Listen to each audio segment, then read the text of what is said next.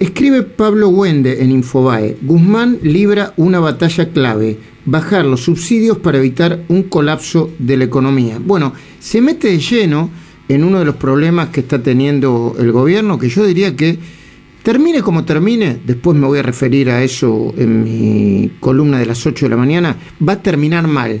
Mal peor, mal más o menos, mal, pero tarde o temprano va a terminar mal. Pablo Wende, buen día, ¿cómo estás? Buen día, Luis, un gusto, ¿cómo andan? Bueno, ¿cómo hay que entender desde el punto de vista de la pura macroeconomía, como lo estás analizando vos, eh, esta batalla entre el presidente Guzmán, eh, este, bueno, hasta hace un ratito ignoto de Basualdo, eh, Kisilov, Cristina? Bueno, primero hay que darle un contexto político, ¿no? Porque vos fijate que Guzmán públicamente el día viernes eh, dio a, entender que, bueno, ya estaba renunciado Federico Basualdo, que él le había pedido la renuncia eh, por las eh, desavenencias respecto a la política este, tarifaria, ¿no? Y estamos hablando de un subsecretario, vos lo dijiste hace un rato, dijiste, funcionario de tercera línea del Ministerio de Economía. Ahora, resulta que el ministro no puede pedirle la renuncia a un subsecretario, porque Basualdo dijo yo no me voy. Lo llamó Santiago Cafiero, o sea, el presidente, eh, a través de Santiago Cafiero, para que renuncie y el tipo sigue ahí, o sea, todavía no renunció. En el Ministerio de Economía dice que va a renunciar, que en realidad ya no va a ir más al ministerio, pero hasta el día de hoy todavía sigue siendo subsecretario de, eh, bueno, de, eh, energía eléctrica. Este es el contexto.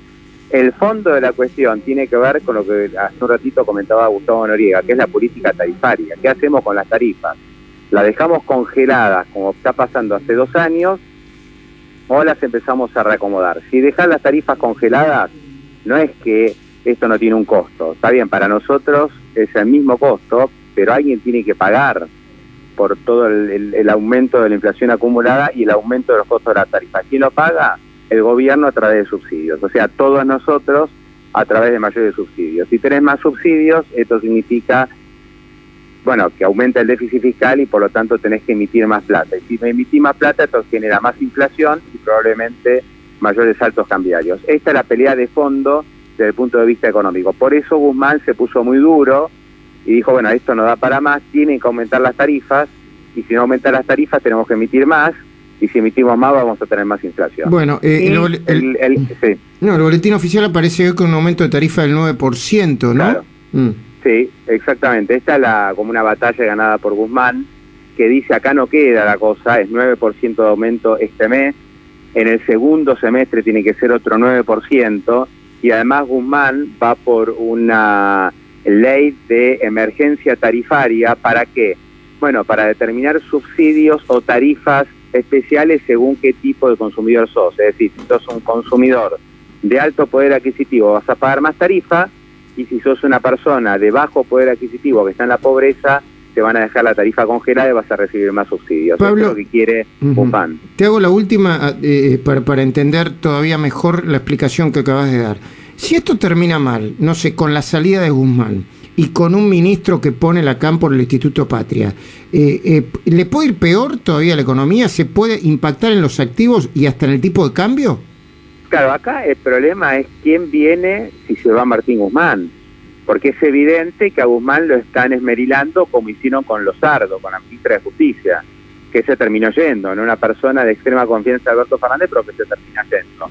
A Guzmán le quieren hacer lo mismo del Instituto Patria, no lo quieren porque consideran que, bueno, que es muy ortodoxo, que no se enfrentó con el Fondo Monetario como debería haberse enfrentado y que además las tarifas deberían haber quedado congeladas. Lo que pasa es que no es fácil hacer un cambio en este momento, cuando faltan pocos meses para las elecciones, de un ministro de Economía, que no es una maravilla, que tampoco le ha ido muy bien a la economía argentina, pero hoy, digamos, este, da cierta tranquilidad de que no se va a hacer cualquier cosa. Entonces la gran pregunta, Luis, es, bueno, si se va a Guzmán, ¿quién viene?